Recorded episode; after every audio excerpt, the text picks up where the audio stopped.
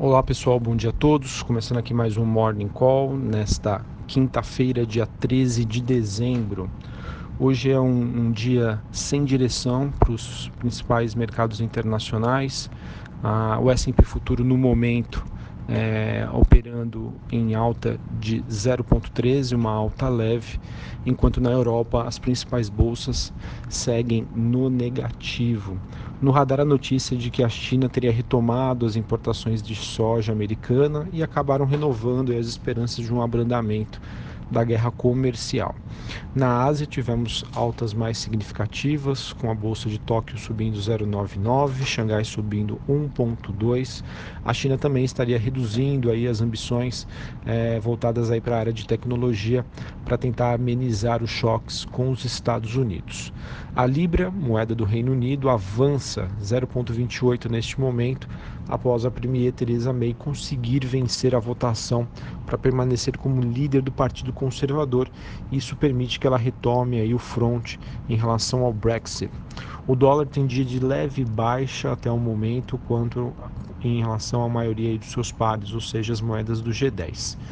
É, sobre as commodities, o petróleo segue bastante oscilante, operando entre altas e baixas, é, próximo ali dos 51 dólares o barril e os metais têm uma alta mais significativa em Londres, subindo aí em torno de 1%.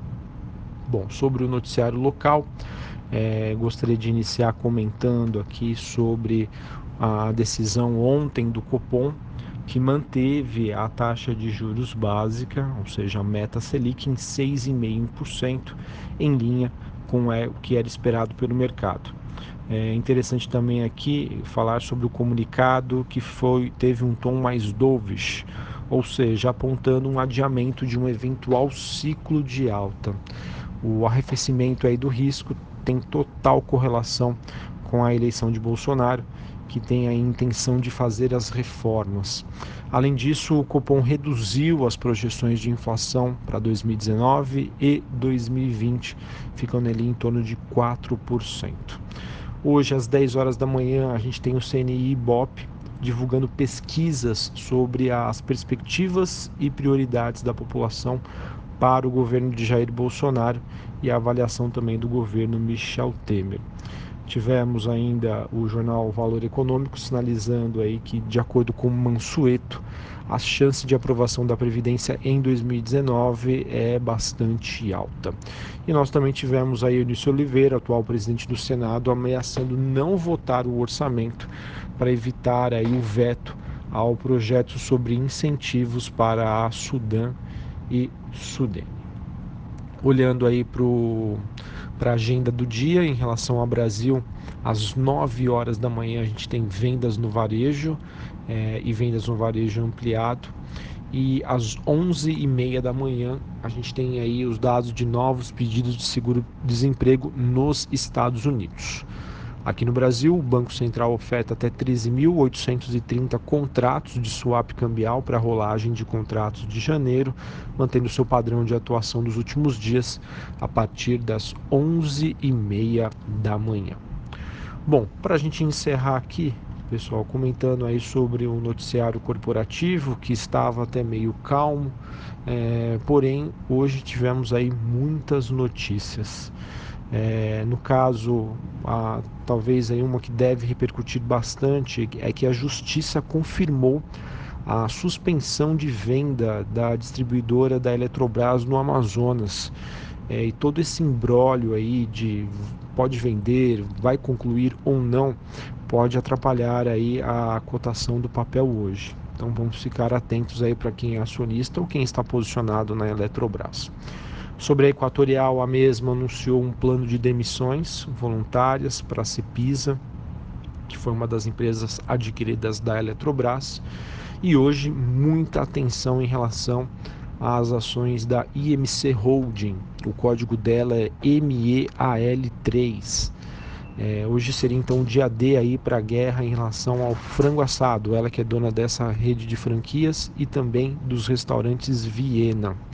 Hoje estaria previsto aí a, a OPA, né, uma oferta pública de aquisição a ser feita pela Sapori, que teria intenções aí de até é, conseguir 60% das ações da IMC Holding, porém os acionistas estariam votando hoje o que nós chamamos aqui de poison pill ou pílula de veneno.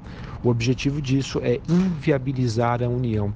A poison pill são é, meios é, em que os, os, pequenos acionistas, né, ou até mesmo os minoritários, é, podem fazer ou exigir para dificultar as condições aí de uma possível troca de controle.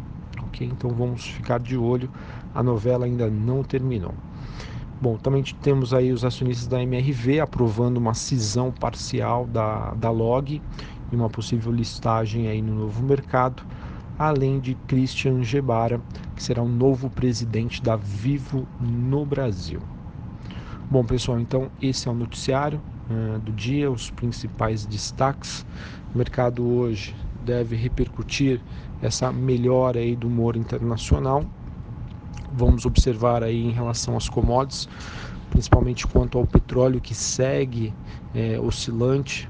Olhando agora, é, me parece aí que acelerou até um movimento de baixa, então isso acaba prejudicando as ações da Petrobras.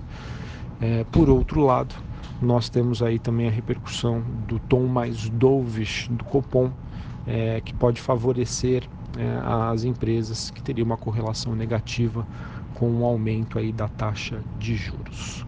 Um abraço a todos, uma boa quinta-feira para vocês e ótimos negócios.